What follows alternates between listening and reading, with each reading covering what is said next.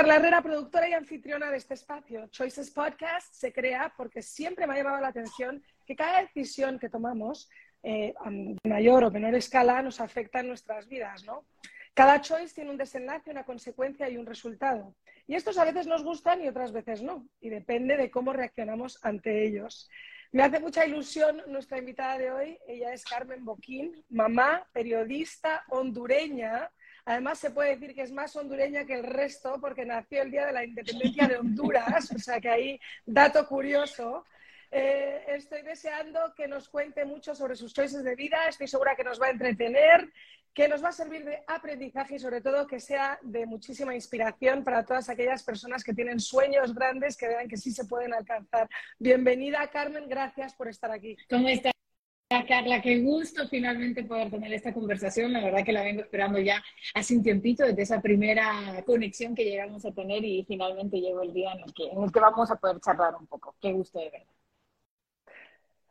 Qué ricos son esto de los podcasts, ¿verdad? Uno puede entrar en profundidad y tener una plática amena. ¿eh? Y a mí es que esto de los choices siempre me ha llamado la atención, porque muchas veces el que no arriesga no gana y el que no se lanza, pues nada. Así que lo que sí es curioso es que cuando tú eres pequeña, cuando somos pequeños, los choices nos los hacen nuestros padres. ¿Tú crees que hay algún choice de quizá el colegio en el que te pusieron o cómo fue tu infancia que te marcase para terminar haciendo la carrera que hiciste al final? A ver, yo creo que un poquito todo, ¿no? Al final del día, eh, esa fue una de las cosas que más me llamó la atención del nombre de tu podcast, ¿no? Choices, porque son esas decisiones que, como bien marcas, unas las tomamos nosotros y otras las toman por, por nosotros. Eh, el trabajo, tus profesores, al final ellos van marcando y van definiendo un poco. Yo creo que sí, mis papás tomaron muchas decisiones importantes en la vida eh, que poco a poco me fueron llevando al ser humano que soy hoy en día. Y si me pusieses así puntualmente alguna, yo creo que no estaría, no sería tan fácil de decírtela, pero creo que una de las choices más importantes que ellos tomaron en mí fue dejarme tomar mis decisiones en cierta edad. Eh, había un punto en el que conversábamos mucho las cosas, eh, mis papás me escuchaban un poco mis incertidumbres, las cosas que yo quería hacer, lo que no quería hacer, y sabían cómo, mm, ahora que soy mamá, manipularme eh, pero es guiarte en cierto camino que vos solo tomes la decisión y parezca que tú la tomaste. Entonces, yo creería que eso fue algo muy importante porque hasta el día de hoy siempre ando moviendo esa banderita de que desde muy pequeña edad yo tomaba mis propias decisiones, decía que me quería poner, que quería hacer, que no, pero en realidad ahora que como mamá me doy cuenta que era más un poco encaminada por donde mis papás me querían llevar. Sí, la verdad que es impresionante cuando tus padres sirven de guías, ¿verdad? Pero todavía te hacen porque es importante que los niños desde jóvenes empiecen a tener esa sensación de independencia para luego tomar buenas lecciones más adelante, ¿no? Que tantos métodos hoy en día educativos eh, están enfocados en ese tipo de cosas, ¿no? Como el Montessori, que puedas tú ir eligiendo y que puedas ir guiando a los niños para que luego sean capaces de mayores. y mira, lo estoy eh, viviendo con mi hijo Claro. O sea, hoy mi hijo fue vestido a la escuela muy, muy, muy mal. O sea, iba literal con una camisa como de tigre, con un pantaloncito que no combinaba, con calcetines que no combinaban, pero al final son sus choices. Y, y, y, dentro de todo, pues ahorita estamos en una etapa en la que le permito escoger un poquito. Lo que tengo que comenzar a hacer es reducir las opciones para que esas opciones combinen entre ellas pero también le, brinda ese color y esa locura al día a día, ¿no? Eh, que sea parte de su identidad y, de lo que quiera. Después de ganar a Argentina, usó la camiseta de Argentina como por 20 días seguidos. O sea, era usarla, lavarla, porque solo esa quería y pedía. ¿Cómo se la quitaba? No podía quitarse. Claro, bueno, y además que eso, ya te lo iba a comentar antes porque es que fue heavy lo de la camisa de Argentina, pero claro, tu marido es argentino, ¿no? Ya que lo has comentado. Sí, mi marido es argentino, aquí se habla muy raro entre todos los idiomas que hay y las cosas que va aprendiendo Luca, eh, porque también él en la escuela en la que está hay, hay mucha variedad de, de, niños. Entonces, bueno, por ejemplo, el otro día andaba con una palabra que nosotros decíamos, ¿de dónde es esta palabra? ¿De dónde la aprendió? Y era de una profesora que es mexicana. Entonces, como que van siempre saliendo esas cositas y me fascina porque al final él entiende muchos uh, modismos de cada uno de los países y nosotros lo, lo disfrutamos mucho eso también. Sí, no, la verdad que Miami es un melting pot y ahora los niños es que te salen con cosas de todo. Eh, cuéntame una cosa, los estudios, ¿tuviste claro desde un inicio que tú querías ser periodista? Eh, yo sabía que quería hablar. y yo creo que el periodismo era algo que me permitía hablar y mucho, eh, largo y tendido además. No sé si siempre supe que quería hacer exactamente periodismo, pero sabía que quería estar en la tele. Eh, desde muy pequeña había una, una, familiar que trabajaba en la tele y yo creo que éramos, o sea, somos parientas, pero sabes, no de esa relación cercana cercana, eh, pero el saber que esa persona era familia mía y trabajaba en la tele me parecía como sumamente interesante y desde muy pequeña empecé a decir que quería estar en la tele. Poco a poco se fueron dando los caminos entre comerciales, eh, tomar la decisión de qué carrera estudiar y luego las posibilidades que se me fueron eh, dando para finalmente llegar a la tele. Sí, pero luego descubrí que me... podés hablar más en la radio, ¿eh? Claro, en la radio se habla todavía más que en la tele. Ahí sí luego, te calle. Y luego los podcasts. Es que es una cosa detrás de otra, de verdad que es fascinante, yo te entiendo perfectamente. Pero fuiste de las, de las primeras o de las personas más jovencitas que llegó a la tele, eso sí que me lo han dicho. Mira, creo que, o sea, en la tele en general, yo creo que ya en Honduras, en esa época mía, sí es cierto que eran como todavía un poco más, más grandes, y no estoy hablando de mayores mayores, sino veintitantos para arriba. Yo estaba bien chiquita, tenía 18, eh, habían personalidades que hacían televisión, por cumplir los 18, perdón, que hacían televisión, pero más como en otro tipo de temas.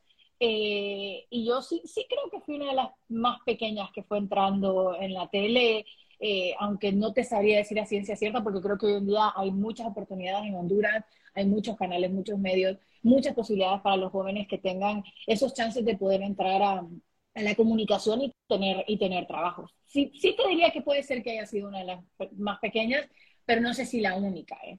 La, la además que con, la edad Carla. Pero sabes que Exacto, no te lo quiero recordar, yo estoy a punto de cumplir, ¿sabes?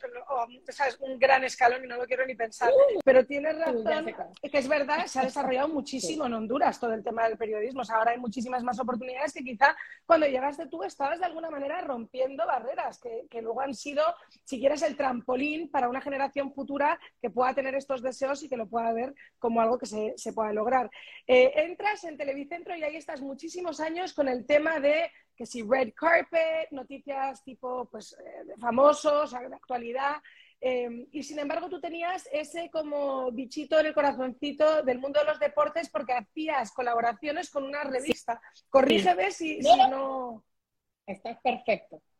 ¿Y entonces cuánto tiempo estuviste haciendo el red carpet? Eh, ¿Tú sabías que querías ir saltando hacia el mundo de los deportes?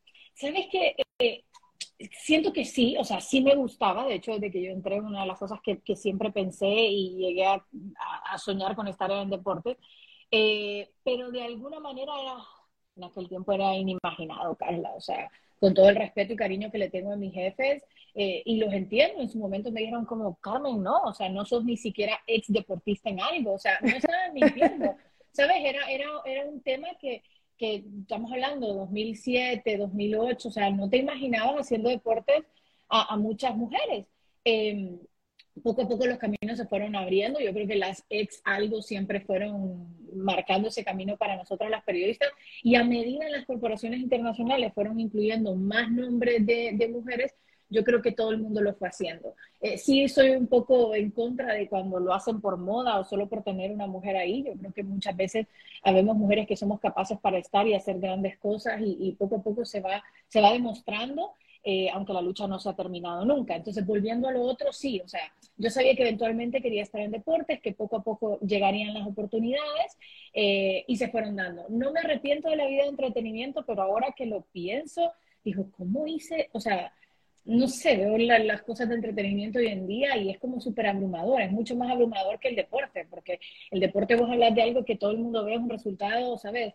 En cambio, el tema de, entretenimiento, de música, es tan sensible ese tema.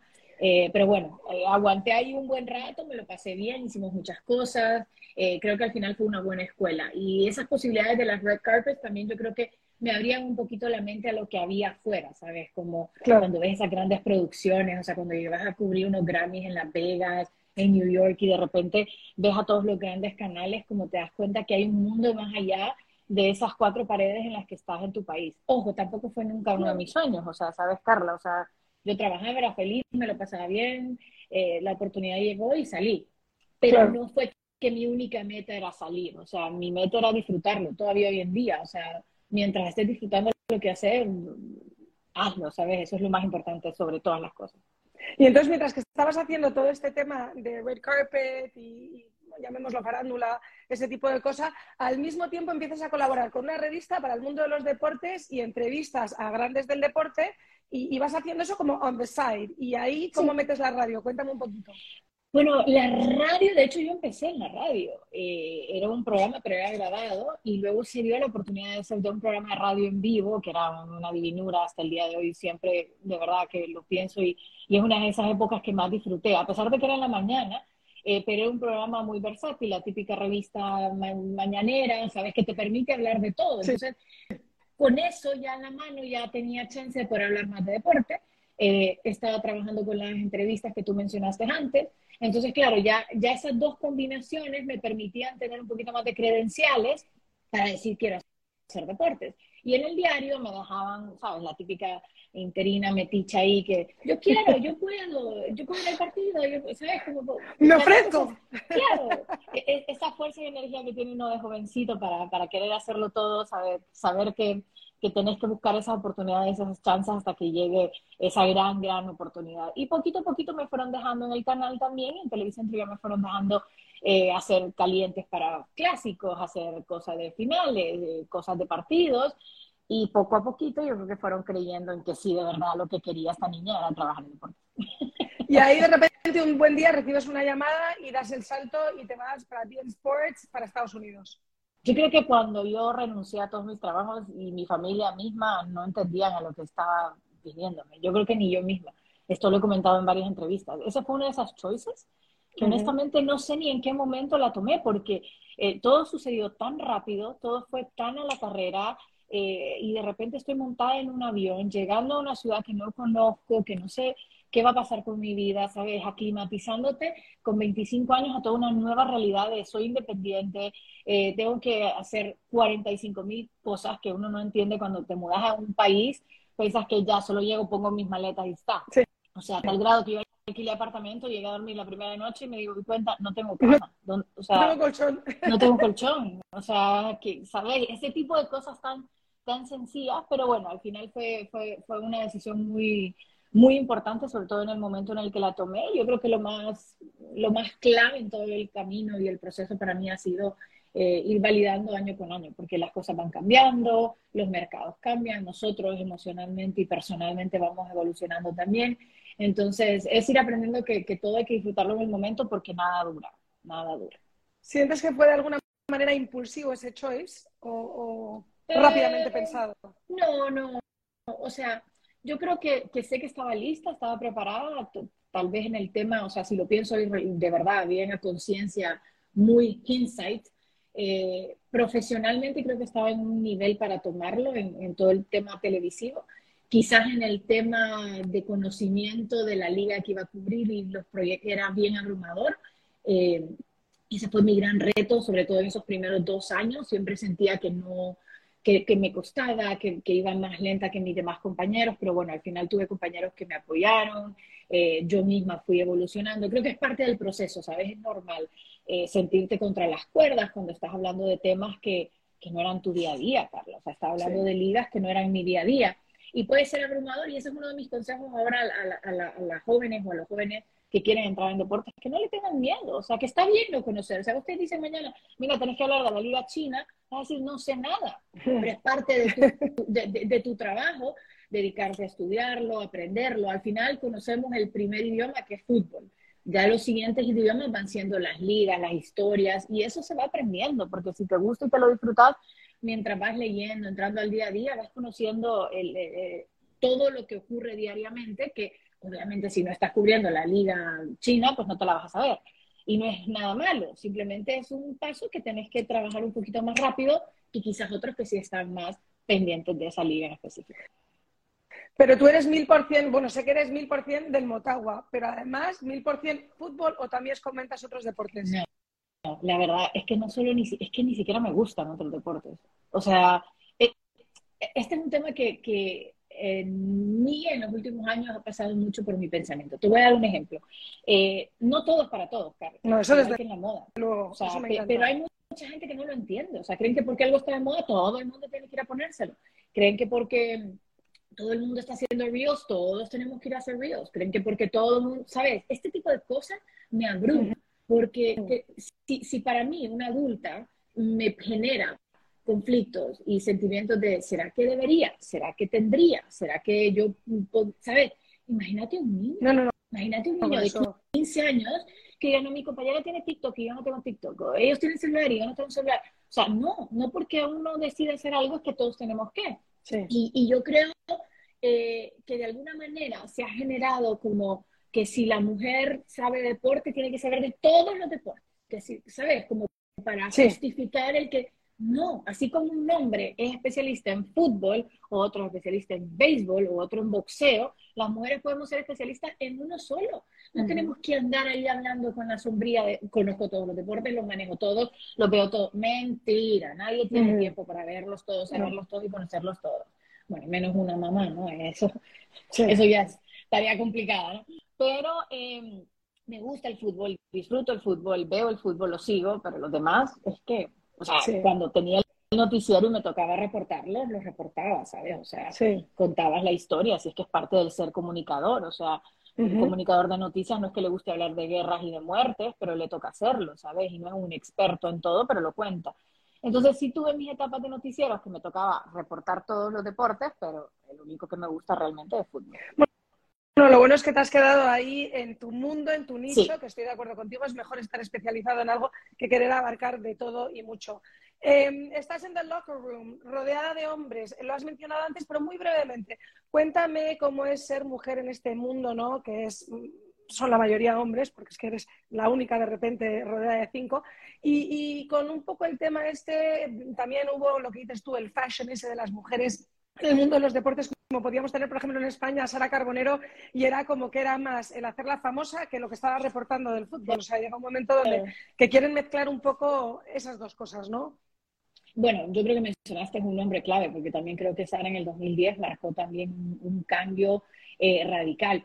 Quizás, y, la estoy juzgando sin conocerla, quizás no era su fin o o lo entró porque lo hacía, no, no lo sé, nunca la he, la he escuchado entrevistas o conversaciones de ella tan a profundidad, pero creo que Sara sí abrió el camino para muchas, ¿sabes? Al final puso la profesión un poco en boga y, y, de ahí han salido grandes periodistas. España tiene grandes periodistas mujeres que yo creo que siguen haciendo el trabajo a diario y muchas hasta pueden superar a los hombres, pero bueno, ya está aquí, entramos en un tema de, de, que el punto no es quién es mejor o quién es peor, es, es quién al final hace su trabajo y cómo, cómo vemos esa labor. ¿Ha sido difícil? Sí, mucho. O sea, al final no, no, no puedo ser una mentirosa aquí y decirte que todo ha sido color de rosa, que todos mis compañeros han sido los mejores, no, pero es parte de la vida, ¿no? O sea, yo creo que en cualquier trabajo, no solo en el periodismo deportivo y porque soy mujer, o sea, vos llegas a una fábrica, llegas a un hotel, llegas a un restaurante y fijo vas a tener situaciones eh, como estas, porque lamentablemente todavía vivimos en un mundo donde no todo el mundo piensa igual con el tema del feminismo o el machismo o, merecer o no. Entonces yo creo que la clave fue mantenerme tranquila y nunca dejé que me comiera tanto eso la cabeza, siempre intentaba buscar el diálogo. Yo, de hecho, tuve más conflictos y sigo en mi vida en general teniendo más conflictos por mi personalidad o por forma de ser que por ser mujer. O sea, eso va más allá, de, de, que sea mujer o no, ¿sabes? Y yo creo que, que, al final del día solo es ganarte un poquito el respeto y eso se gana con trabajo, con tiempo. Y no, solo el del hombre, Carla, el de la mujer. A veces es más difícil ganarse el respeto de la mujer porque vos cuando prendes la tele y estás viendo fútbol y te habla un hombre, se equivoca, no decís nada, ya está, se equivocó. Los hombres se equivocan igual o más que las mujeres. Lo que pasa es que pasa por desapercibido. La mujer se comete, un mínimo error, pronuncia mal un nombre, eh, se equivoca y, y, y suena más fuerte. Y ojo, también otra cosa más si un hombre se equivoca y otro hombre lo corrige, no pasa nada, nadie dice nada. Pero luego, si una mujer se equivoca y el hombre la quiere corregir, ya todo el mundo, ¿por qué la corrigió? No tiene que corregirla. O sea, todos lo tocamos con pinza, todos lo hacemos más dramático de lo que realmente es. Y no debería ser así. A la hora de la hora somos eh, periodistas hablando de fútbol, que es lo que nos gusta, y ya está. Y vamos a pasarlo bien. Y creo que no me siento mal por las experiencias o historias o anécdotas que me han ocurrido con compañeros eh, varones, simplemente creo que he aprendido y crecido de ello. Y, y ya, o sea, tratar de, enviar el mensaje a más mujeres de que no se dejen sentir como que ya está, que hasta ahí llegó, que la carrera se les acabó, sino que sigan luchando y que al final del día, eh, una de mis nuevas frases de vida es que todo cae por su peso, O sea, hay, de verdad hay algo divino en la vida y no quiero usar el nombre común que se le da a esto, porque no me gusta esa palabra, pero todo cae por su peso. Al final, todo acaba de caer en la medida que tiene que ser. Sí, me encanta sobre todo lo que has mencionado de tipo despacito y con buena letra, ¿no? El ser constante. Y la constancia al final pone a cada uno en su lugar y demuestra las carreras de cada quien. Háblame un poquito de este proyecto Mujeres Protagonistas. Ay, mira, fue un proyecto lindo, la verdad que creo que ha sido en los últimos años uno de los proyectos que más me he disfrutado. Eh, fue un proyecto muy ambicioso porque al final el tener la posibilidad, vos sabes hoy en día lo que cuesta contactar con la gente, más allá de que la pandemia nos enseñó que podemos hacer esto eh, en, en, el día a día, siempre sigue complicado, sobre todo coordinar agendas y calendarios. Pero Mujeres Protagonistas, el objetivo era levantar esas voces de mujeres deportistas en Centroamérica para que más mujeres se sientan inspiradas. Eh, yo llegaba a las entrevistas y te juro que siempre llegaba y acababa saliendo como con una sonrisa en la cara de escuchar estas historias de, esfuerzo, de trabajo, eh, de dedicación, de niñas que tenían que caminar kilómetros para llegar a entrenar porque quería ser una boxeadora y quería ser campeona y ahorita sigue siendo campeona. Estoy hablando de Yocasta Valle, costarricense, y, y, y la tipa entrenó y entrenó y trabajó y trabajó y ha conseguido sus sueños, ¿sabes? Es como, yo a veces salía y decía, ay, Dios mío, yo no, yo no puedo hacer nada. con, con, esa sensación de, de, ¿sabes? Tú te quejas por una cosa de que es una niña de que a los 15 años dijo, quiero ser boxeadora, quiero ser campeona, quiero hacer historia y se dedicó a trabajar y a trabajar y a trabajar hasta conseguirlo. Eh, fueron 15 entrevistas que me quedó, me quedó corto, la verdad. O sea, estoy desesperada y ansiosa porque ya podamos comenzar con la segunda temporada y conocer más, más historias lindas. Eh, pasó a través de Tigo Sport en, cuatro, en cinco países de la región en Centroamérica y yo creo que, que sí abrió camino a conocer todas estas historias. Así que bendito sea y ojalá ya pronto podamos estar anunciando una nueva temporada. Sí, porque no hay nada como ese lion mentality que me encanta que es que tienen estos deportistas y de verdad que es que es inspirador. Eh, me ha hecho gracia esto que has comentado. Eh, Sabes, mira, te voy a recomendar a Andrea Cardona, que tiene, o sea, es guatemalteca, ella subió el Everest. Es una crack, tiene, o sea, y para tu podcast sería espectacular, es lo más divina del mundo. Y, y su vida ha sido eso, choices. Eh, tiene charlas inspiradoras, motivacionales, o sea, y a lo que ella ha sido expuesta realmente es impresionante. Te voy a pasar después los contactos porque Por creo que con este podcast Iría, pero al dedo. Me encantaría la mentalidad de más gente como tú que te digan, mira, esta es la que tienes que tener. Me encanta, claro que sí, la tendremos y escucharemos todos sus choices. Eso sí que me apetece. Em, hemos hablado de em, cuando ya eres una persona, una figura pública, se te acercan un montón de marcas.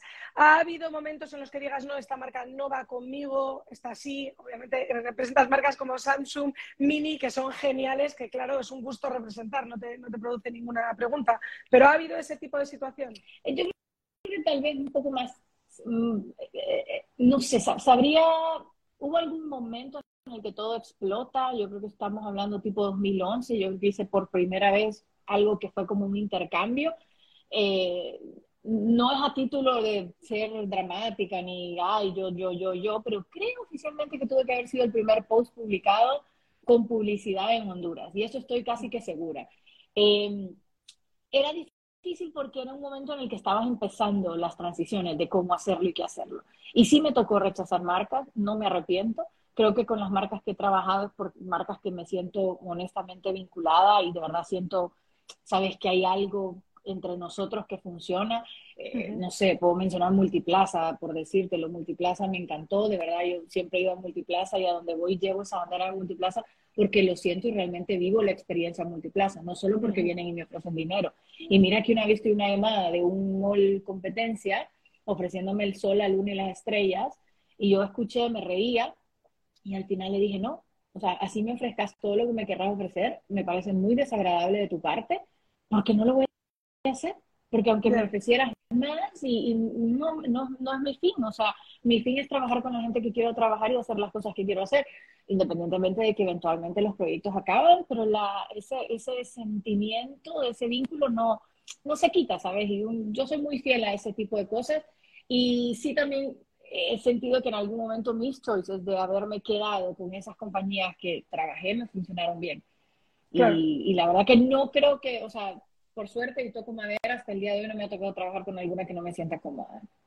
Que eso para empezar, eso es lo más importante cuando tú estás al final representando algo es que te sientas cómoda. Y es que se nota, yo creo que sale por tus poros. Que yo soy de la vieja guardia. O sea, eh, yo tengo aquí un debate muy personal y, vivo por conflictos porque ese término influencer es nuevo. Yo vivo bajo la línea de la antigüedad y de los spokespersons. O sea, en mi época vos lo que querías hacer era el spokesperson de una compañía de teléfono, de un de, de, de lentes, de lo que fuera. Pero eso es lo que vos buscabas, ser una persona que realmente habla de la experiencia. En cambio, más allá de, de que esté a favor o en contra, el tema de los influencers, entre comillas, eh, han traído muchas cosas buenas, pero también han traído cosas malas. Eh, ¿Sabes? El, el, el, el, entregarte cosas, las estafas que han hecho mucha gente que dice, ay, yo voy a publicar tu cosa, lo voy a poner, y, ¿sabes? O sea, ya este es un tema que va fuera de esta conversación, pero eh, sí tengo como mi sentimiento, y de hecho hace poco leí que un estudio había dicho que, el trabajo sueño en Honduras era ser influencer. Qué horrible, ¿verdad? Es durísimo eso. Y, no quiero ser mala ni hater aquí, por favor, de verdad que no. Yo sé que hay muchos influencers que trabajan mucho, que hacen un gran esfuerzo, levantan su marca, su imagen y tienen un nicho específico. Pero si alguien solo se levantó en la mañana y dijo, ¿qué voy a hacer con mi vida? Voy a ser un influencer, vamos, por Dios. Que habemos algún... Es que si tengamos goles, tengamos objetivos, ¿no? o sea, un poquito de educación al final, porque si vas a ser influencer de algo tendrás que saber de algo. Es que también es lo que dices tú, tiene que ir con un backing, ¿no? De alguna manera sí fuiste pionera del mundo de las redes sociales o fuiste de las primeritas que empezó a mover ese mundo de redes. Y ahí me quedé. ¿eh? Y cuéntame, cuéntame cómo fue eso para ti y luego, porque hoy tus redes son muy familiares, son muy de tu día a día, eh, incluso cocinas. Eh, Moca, Moca y Luca, la luz de tu vida, están ahí muy presentes, pero, pero son muy personales, o sea, son muy tú, como muy personales. Cuéntame cuando arranca toda esta vorágine, ¿cómo fuiste tú de las pioneras en, empezar con todo? Es que cuando empezó, pues o sea, uno lo hacía para disfrutarlo, Carla. O sea, todos entramos en Facebook en 2007, 2006, 2005, ya ni me acuerdo. Eh, yo abrí mi Instagram en 2011 y me acuerdo porque fue el 14 de febrero, de hecho la otra semana cumpliré no sé cuántos años ya de tenerlo, eh, es mi primer post. Eh, y, y, era compartir tu vida.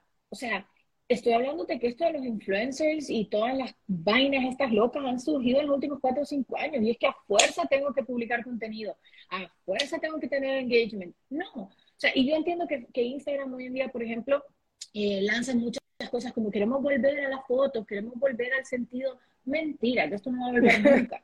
Y yo te digo algo, yo no todas las noches, pero sí cada cierto tiempo entro en el pensamiento, debería de ser algo, debería de cambiarlo. He hablado con colegas y amigos, eh, gente que trabaja en, en, tema de marketing y me dicen, eh, me dan como su consejo y me dicen, debería, pero es que, o sea, yo no voy a hacer nada que no me sienta cómoda haciendo. Y mientras yo, o sea, yo entiendo y respeto a quienes tengan que manejar sus redes sociales de la manera que lo hacen porque ¿sabes? Está bien, pero volvemos a lo mismo, no todo, no todo es para todos. O sea, no, no es mi fin y puede que me arrepienta y de aquí en 10 diez, meses, 5 meses diga, mira, Carmen evolucionó en sus redes, qué bien. Está bien, o sea, si me meto en ello, me meteré. Pero en este momento, o sea, yo miro a la gente y la admiro, Carla, que puede estar 3, 4, 20, 40 minutos ahí dando y viendo y viendo y consumiendo contenido y me parece fabuloso y mis respetos. Hay gente que hace unas cosas alucinantes en Honduras, sobre todo, hay mucho gran trabajo, pero no, o sea, a mí no, o sea, no, me sale. O sea, además, yo, yo admiro a mi mejor amiga Sacha Fitness, ella no sabe que somos mejores amigas, pero somos. Bueno. Yo admiro cómo ella puede aprender eso y hablar siete horas ahí, o sea, ayer puso un post hermoso de, de cómo criticamos el cuerpo, y, o sea, hermosísimo, y la admiro, me encanta, lo consumo, pero yo no sería capaz de, de hacerlo, o sea, no sé.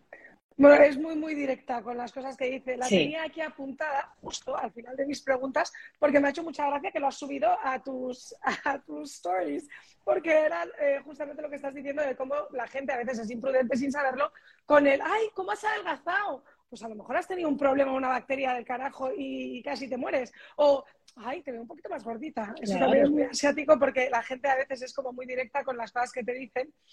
En el mundo de la tele ha tenido que ser un gran peso para ti porque, y bueno, luego ya dando el salto a Miami ni te digo, me encanta lo auténtica que eres con tus gafas, que yo también uso gafas, eh, pero esa presión ha tenido que estar ahí en el, en el tema físico, ¿no? Este mundo que vivimos tan esteta.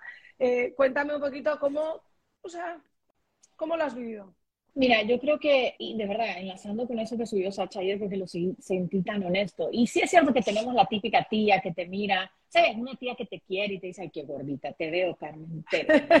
¿Sabes? O cuando te miraba más chiquita, uy, Carmen, ¿sabes? O sea, eso es normal, o sea, sobre todo en la familia, porque sí también hay que entender pero como dice Sacha, hay que preocuparse verdaderamente por qué es lo que está pasando con, con, esa persona. Si algo no está bien, porque puede ser que una persona esté muy, muy flaca, pero no es porque esté saludable, puede ser que esté pasando por un proceso de, de anorexia, de bulimia, algún, alguna situación emocional más fuerte que está haciendo que esa persona pierda peso. O veas a una persona más gordita, no sabes si estaba teniendo un cáncer o tiene alguna enfermedad o algún medicamento y, no, no sé, algo puede estar pasando. Yo lo he vivido todo. He vivido lo, estás muy flaco, he vivido el estás muy gorda. Eh, yo tuve una enfermedad en 2017, nunca la hice pública, apenas el año pasado por primera vez comenté algo, algo de ella. Tampoco he entrado en detalle y, y no sé si debería porque es una enfermedad que mucha gente tiene, pero bueno, eh, el punto es que hubo un medicamento que me hizo engordar muchísimo y ahí fue cuando empecé a subir de peso. Sí lo sentí pesado en el momento, pero nadie me decía nada en el trabajo. Mira, que uno se puede quejar de muchas cosas y en el trabajo jamás me dijeron nada. Jamás he sentido que un compañero cree que estoy, ¿sabes? Y eso te lo digo de corazón. He sentido más esa situación de mí misma, de pensar, Dios mío, pero si antes estaba usando un, pantalón 6 y ahorita estoy en un 10, pero, pero digo, pero 6 era cuando tenía 20 años, o sea, ¿qué pensás que en un, o sea, sos mamá, o sea, ¿a, dónde es tu meta de sentirte? Y, y, vamos, o sea, volvamos al tema de que cada quien es específico. Sacha Fitness, por ejemplo, ella obviamente va a estar en un 4-2-0, porque a eso se dedica, o sea, es parte de su disciplina de trabajo. Y hay mucha gente que hace esfuerzo por mantenerse y estar flaco y sentirse bien y saludable. Y hoy en día hay muchas herramientas para hacerlo. Pero no porque alguien esté pasado de peso, entonces tiene que salir de la tele o tiene que dejar de hacer algún trabajo, ¿sabes? Eh, yo honestamente jamás me sentí, tampoco he llegado a límites mayores, pero sí he pasado por procesos duros, sobre todo embarazada.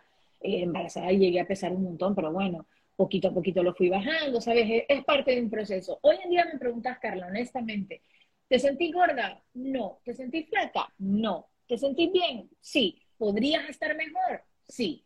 Eso sí. ¿Podría perder unas 10 libritas más y sentirme un poco más cómoda? ¿Sabes? Sí. Pero tampoco siento que es mi locura. O sea, tengo un niño de 3 años, por Dios. Quien tiene hijos sabe que es difícil, es complicado y es un proceso. Y, se, y, y, se va a llegar, ¿sabes? Al final son etapas, todo va pasando. De aquí, no sé, un tiempo volveré atrás y diré, sí, estaba un poquito gordita, pero mira, ya hice el esfuerzo, bajé, me siento mejor. Y al final que todo venga de uno, que sea una decisión que uno toma, ya sea médica o emocional, no porque te ponen la presión. Y hoy en día ese es el problema, Carla, que hay mucha presión.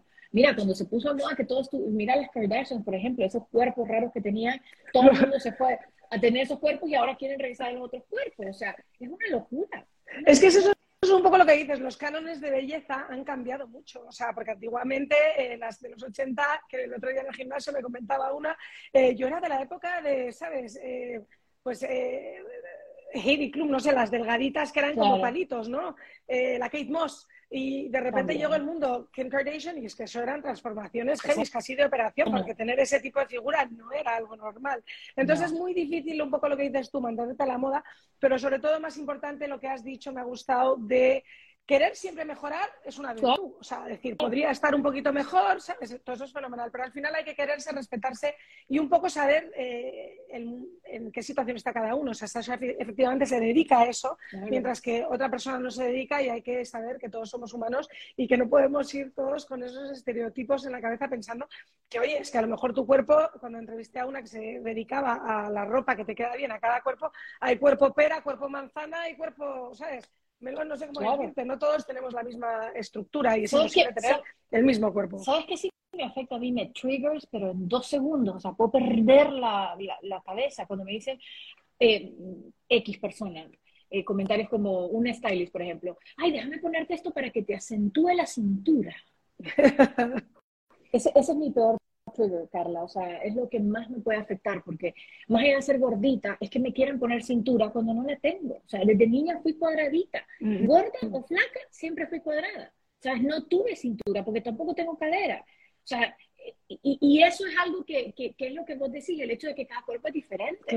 No todos los cuerpos son iguales, no los rostros son iguales, eh, las formas, el pelo, todo tiene que ir de acuerdo a lo que tenemos, o sea, no todo te queda, no porque esté de moda, es para todos. A mí eso de la cintura sí me vuelve loca porque, o sea, que haga estos ejercicios para que tenga cintura, que delíñensela con algo, no quiero cintura, es que no, ¿quién dice que no soy linda solo porque no tengo cintura?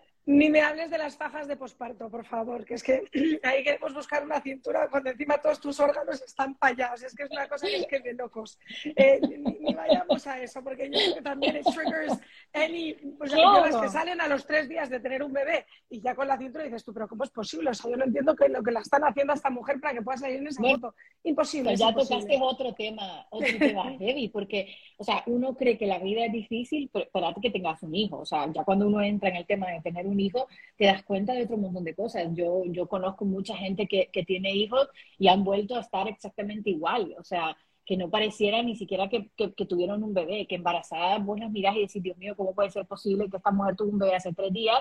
Yo lo tuve hace tres años y al final los cuerpos son diferentes, toman el tiempo distinto a reacomodarse eh, todo y el mismo día a día, las realidades son distintas, Carla, las situaciones económicas, familiares, el apoyo, o sea, todo, todo, todo, todo afecta a una persona y a veces no somos muy, muy tactos a la hora de conversar o hablar o el decir, es que deberías, es que podrías, es que ¿sabes? Como que hay que tener un poco más de empatía cuando uno habla ciertos temas con, con, la gente. Y más nosotras que tenemos la posibilidad de hablar. Yo creo que a veces por eso es que no hablo tanto, ¿sabes?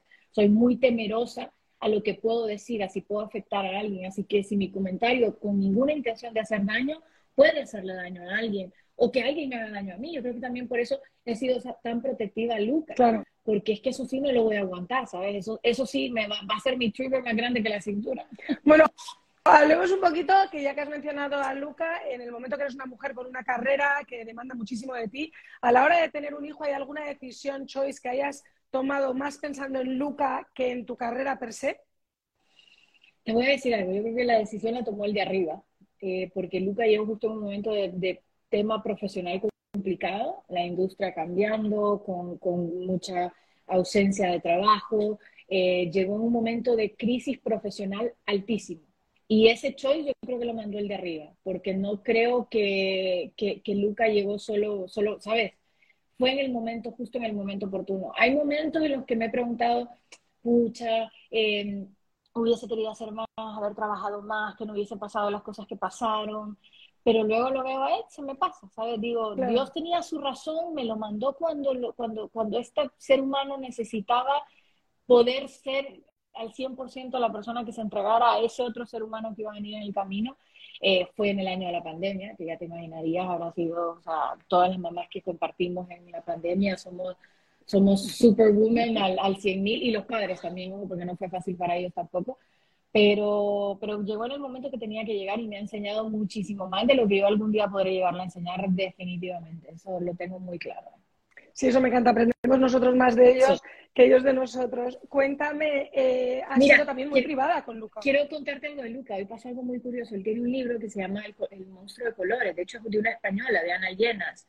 Eh, no sé si la conoces. No, y tampoco me suena el monstruo de colores. Yo tenía uno de que le iban quitando los ojos, la lengua y tal. Para los niños que tienen miedo a los monstruos. Carla, es hermosa, es española. Si consigues entrevistarla, soy la primera en escuchar esa charla porque es una genia.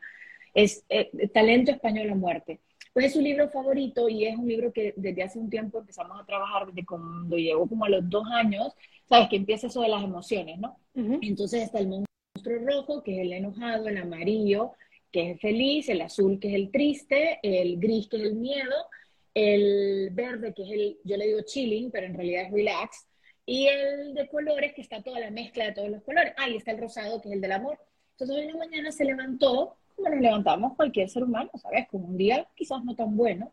Eh, no voy a usar las palabras que usan a veces para catalogar a los niños que merecen así, porque no me parecen justas ni para los adultos ni para los niños. Entonces le empecé a decir, estaba, Luca, ¿qué, qué te pasa, mi amor? Eh, ¿Te sientes como el monstruo amarillo? No, te sientes como, le dije todos los monstruos y me dijo no. Y, después caminó y agarró, porque él tiene las figuritas, y agarró como este. Y era el monstruo con todos los colores. O sea, claro, sentía muchas emociones. Estaba confundido, triste, enojado. ¿sabes? Quería jugar, no quería ir a la escuela, dijo que quería jugar a la pista con el papá, o sea, quería comer, que, quería hacer, o sea, no sabía cómo explicarlo, pero me lo pudo explicar de su manera y me dijo qué emoción sentí en ese momento. Y Dios mío, yo manejo así muchas mañanas, no puedo catalogar cómo me siento. Y él con tres años me acaba de enseñar que él es capaz de decir que se siente con muchas emociones juntas. No, no, no, hermoso, hermoso, hermoso. Los niños son impresionantes. Em, y entonces, a nivel barajar eh, tema de viajes y todo eso, sí lo has podido manejar bastante bien. Sí, apenas empecé a viajar el año pasado, tuve cuatro o cinco viajes de trabajo el año pasado y la verdad que, o sea, si yo no estoy en la casa está mi marido, que puede ser hasta mejor que esté él solo que yo, creo que es, es, más confiable él con la vida de Luca que, yo. Eh, él, él, puede hacerlo, o sea, lo puede hacer igual o mejor, definitivamente. Y, y luego tenemos una red de apoyo para, ¿sabes? Eh, lo, que toca cuando estás lejos de casa, em, con alguien que, que, de repente ayude en las horas que mi marido está trabajando. De hecho, ahorita estoy, lo, lo mandé afuera porque esta es su oficina, él trabaja desde casa, que eso también es una ventaja. Eh, que pueda escaparse un ratito a irlo a traer a la escuela y de repente que alguien venga y ayude a cuidarlo mientras él continúa trabajando, siguiendo de viaje.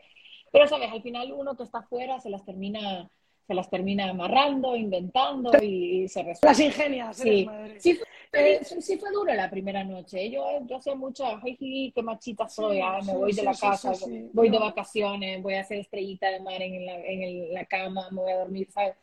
Y a la hora, a la hora, la primera noche sí me costó. Ya como por el quinto viaje, ahí sí descansé. Uy, el quinto viaje sí creo que ya, ya, ya iba como más mentalizada. Ah, voy a dormir, cual cenita, me cuesta dormir temprano, aprovechar, aprovechar un poquito.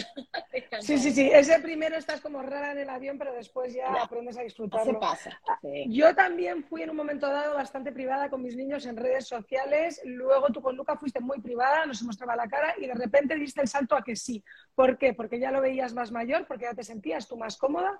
¿Qué fue el catalizador? Sabes que creo que yo también me sorprendí porque yo subí esa foto justo hace una semana que cumplió años y de hecho no sé, o sea, creo que lo he mostrado más en otras veces que en esta, pero creo que la diferencia entre esta y las otras fotos es que está muy de frente, o sea, perdón, muy, muy close up, ¿sabes?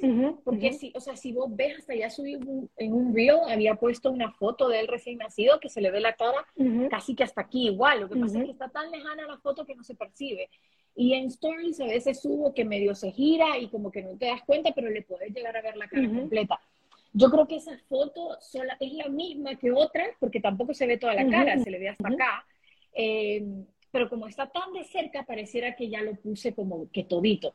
A ver, yo creo que empecé como cualquier mamá eh, que se da un cuento de las ramificaciones, un poco de cuenta de las ramificaciones que, que conlleva exponer al niño tanto, robo de identidades, eh, temas mayores como gente que ve de una manera que no debería ver a los niños, que eso me parece eh, la cosa más fea que puede existir, un, un, escalofrío total. Y ustedes los españoles, de hecho, creo que llevan mucho esa batuta de, respetar mucho la privacidad del niño. Eh, nunca tuve una meta de si un año, dos años, tres años, todavía hasta el día de hoy. O sea, yo lo que no quiero es que haya huella digital de él, punto. O sea, no, no quiero que haya una huella digital para todo, para lo bueno y lo malo. Y siempre pienso mucho en el bullying y no lo puedo dejar de hacer porque al final del día todo esto queda ahí y algún día va a haber un niño más vivo que él de 15 años que le va a agarrar una foto y le va a hacer bullying y decir, ah, mira, pero cuando era niño, ¿sabes? O sea, yo, soy muy dramática y muy exagerada y pienso en lo peor puede ser, pero no sé, que él deje bueno, su huella digital cuando esté listo para dejarlo.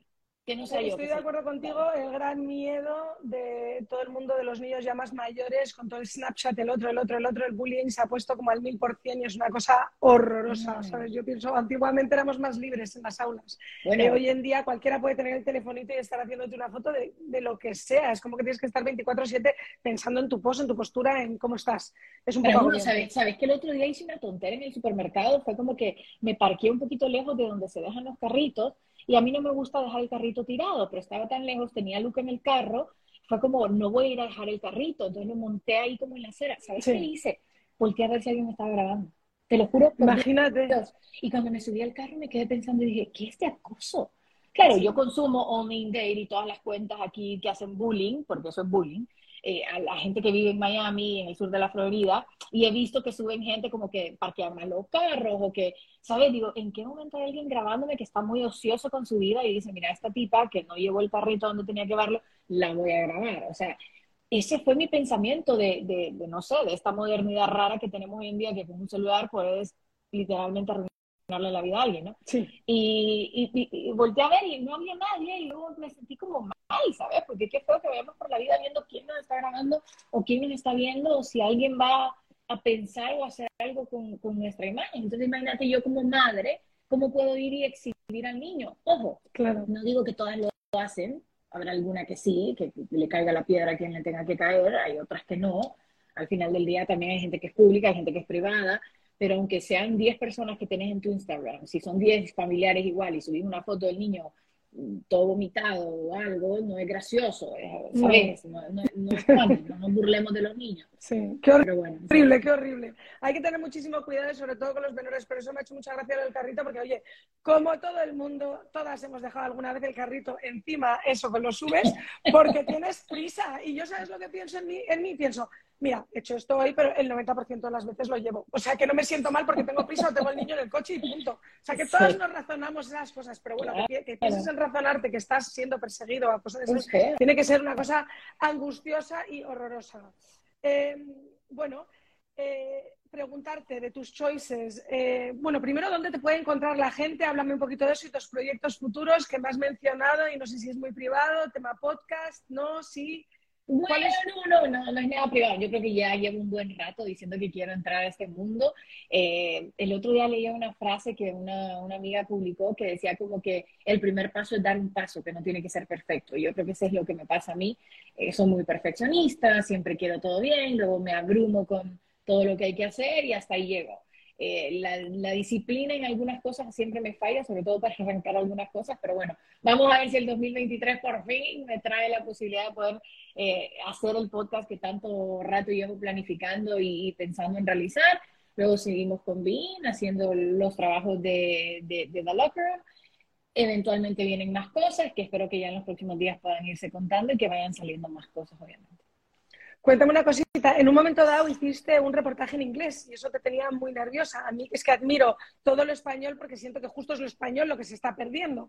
Pero te estás aventurando a lo mejor al mundo. Sí, lo que pasa es que es muy difícil. O sea, lo estoy intentando, créeme, pero es que, o sea, si, si en español es difícil, en inglés es todavía más difícil porque hay mucha gente. Sí. O sea, si de por sí ya el mercado español ahorita está pasando por tantos cambios, tanta gente eh, que está ahí buscando trabajo, muy pocas plazas disponibles en, en, inglés, hay muchísima gente y sí hay muchas plazas, pero también son como muy específicas.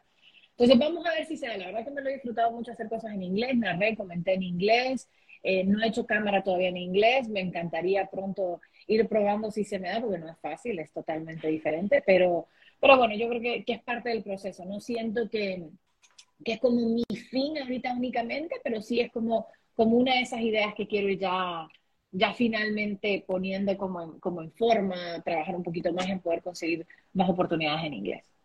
Bueno, cuando llegamos al final de este Choices Podcast, siempre me gusta hacer dos preguntitas. Una, uh -huh. no me gusta llamarla la peor choice de tu vida. Es más, el choice que quizá no hiciste o, dijiste, uy, quiero ser astronauta y menos mal que no lo fui porque mira lo feliz que he sido siendo periodista. Eh, algo que a lo mejor fueras a hacer y reculases a tiempo o que sí hiciste y dijeras, mira, me lo hubiera ahorrado, pero también me ha venido bien por tal y tal y tal. Creo, y si, esto siempre lo pienso, pero hasta ahorita caigo en cuenta que fueron, fueron choices. Creo que un choice que me arrepiento fue no haber viajado más cuando era soltera por miedo a ir sola o no tener con quién viajar. Creo que desaproveché una oportunidad de conocer un poquito más el mundo, eh, ¿sabes? Porque de repente tenía la posibilidad económica, tenía el tiempo, vivía en, en Miami, en una ciudad en la que puedes brincar a cualquier parte, sí. y, y, no lo hacía porque tengo que trabajar, no quiero gastar mis vacaciones, al final le dedicas todo tu tiempo a las oficinas y luego no, no se toca en el corazón para decirte adiós, y, y dejé de usar mi tiempo para conocer un poquito más el mundo. O luego decía, voy, quiero viajar, pero no tengo con quién ir. O sea, tampoco era como que me volvía muy insistente en conseguir grupete para ir a hacer alguna cosa, pero creo que es un choice eh, que si le pudiera decir a un joven, ¿sabes?, en sus 20 que está trabajando, que tiene su dinero, gástelo en viajes, salga, conozca el mundo, ármese un buen grupo para viajar, lo que sea, ¿sabes? Hoy en día puedes ponerte un AirTag y que tu mamá sepa dónde estás, o sea, sí eh, ¿sabes? Como que esa sería una choice que me hubiese gustado hacer más claro. Ahora me da la ilusión empezar a viajar con mi hijo, con mi esposo. Yo creo que después de la pandemia ya podemos entrar un poquito más en, en una idea de viajar. El año pasado fuimos a Argentina, eh, ojalá este año podamos ir a Honduras, eh, queremos ir a España, o sea, que vayan saliendo ya, ya un poquito más de, de formas de ver el mundo y Lucas se, se lo va a disfrutar porque le encanta andar en la calle, le encanta. Siempre es diferente lo de viajar con hijos. Yo siento que o mm. viajas antes, como dices tú, o ya tienes que esperar a después, cuando ya se te han ido casi, eres empty nester. O sea que es verdad que tienes un paréntesis ahí en medio que si no lo has hecho te toca esperar, ¿no?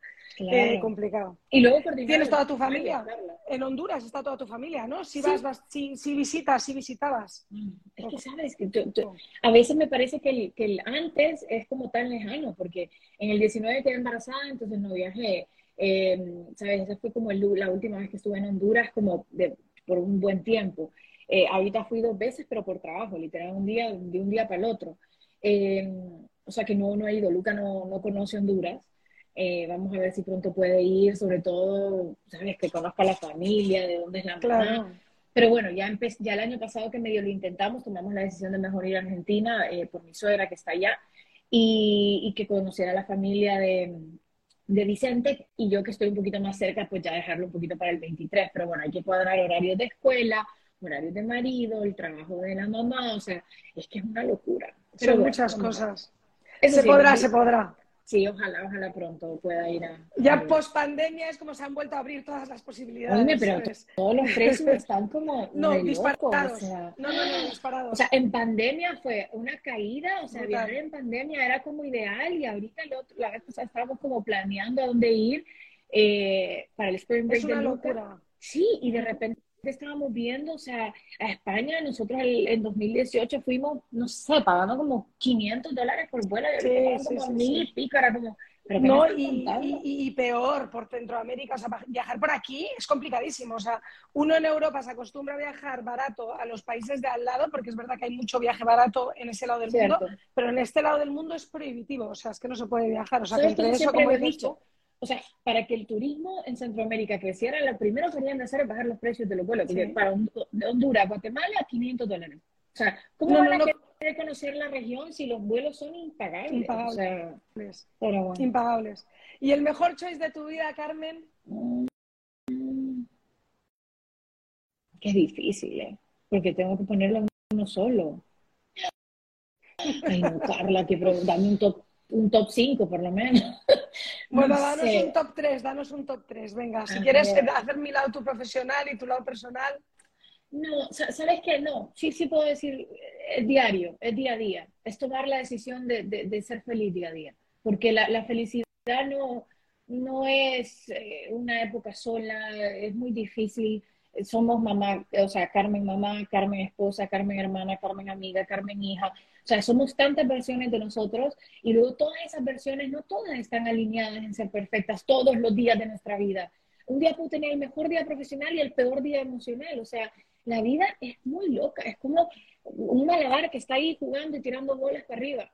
Y, y yo creo que honestamente, aunque no todos los días me sale bien, pero todos los días intento que sea un buen día, estar feliz, estar contenta. Tengo días tristes, o sea, tengo días que quiero llorar todo el día, que me quejo, que los, lo paso mal, que me duelen cosas, que eh, tengo mis propios fantasmas, mis propias maletas, ¿sabes? Eh, pero luego intento recordarme que la felicidad es mi decisión, es, es la, esa decisión que yo tomo a diario de cómo con todo lo malo que me pueda estar pasando salir adelante. Y otra cosa que, que le agrego a eso, que no es una decisión, pero que es algo que me ha funcionado, y es aprender que yo también tengo mis momentos de vulnerabilidad, ¿sabes? Y muchas veces queremos vivir con esa figura de soy perfecta, soy la mejor, nunca me equivoco, yo no lloro, yo no soy vulnerable. Eh, yo cuando soy vulnerable me lo anoto, me lo disfruto, siento mi momento y una vez ya saqué todas mis emociones, ahí ya puedo avanzar, porque es que si no te ahogas. O sea, y ahogado uno después es un volcancito de una erupción de emociones eh, que luego no sabes ni cómo controlarte la voz, tu marido, tus amigos, tu gente en el trabajo, o sea, es lo peor. Entonces te diría eso, la choice diaria de, de ser feliz, de, de, darle para adelante. Bueno, Carmen, muchísimas, muchísimas gracias por esta entrevista. Me ha encantado cómo la has terminado porque efectivamente la felicidad es un choice, no es que se viene dada. Eh, y el cómo nos tomamos y la actitud que tenemos eh, es un choice también. O sea que sí, es verdad que, que, uno elige ser como es y estar como está. Mil, mil gracias por esta entrevista. Quedo pendiente de todos los nombres que me has dicho. Sí, sí, Quiero sí, esa entrevista con la guatemalteca, todo. Y darle las gracias a Gaby por habernos puesto en contacto. Muchos, muchos besos y gracias. Gracias, Carla. La verdad que me lo pasé muy bien contigo también y ojalá eh, podamos coincidir en algún momento. Yo te paso esos contactos porque te juro que son entrevistas para, para tu, tu idea y, y, el nombre de tu podcast, que seguramente ellos tendrán mucho que contar de esos choices. Gracias de verdad por, por haber pensado en mí y por haberme dedicado este tiempo. Besitos. Chao. Bye. Bye. Bueno, agradeciendo muchísimo el tiempo que nos ha dedicado Carmen en mi podcast esta mañana. Eh, ha sido un gustazo tenerla. Eh, la voy a estar siguiendo aquí en Miami y ojalá cuando tenga un huequito de esos nos vamos a comer y ya hablamos más profundamente sobre la vida y esos choices y nos llegamos a conocer un poquito más. Tenemos una amiga en común, Gaby Ortega, así que nada, daros las gracias por haber hecho este conecte tan tan especial. A todos os mando un beso muy fuerte. Recuerdo que los choices de ver este vaso medio lleno o medio vacío son nuestros. Una semana más que paso este tiempo con vosotros en Choices Podcast, que es lo que más me gusta del mundo, porque es el tiempito que me dedico a mí. Y disfruto muchísimo entrevistando y conociendo a personas que nos puedan siempre inspirar que nos sirvan de aprendizaje y que nos entretengan. Así que muchísimas gracias a esta periodista, Carmen, eh, de habernos dedicado su, su horita del día eh, para ayudaros e inspiraros un poquito. Bueno, os mando un beso muy fuerte y es viernes, así que disfrutar este fin de semana.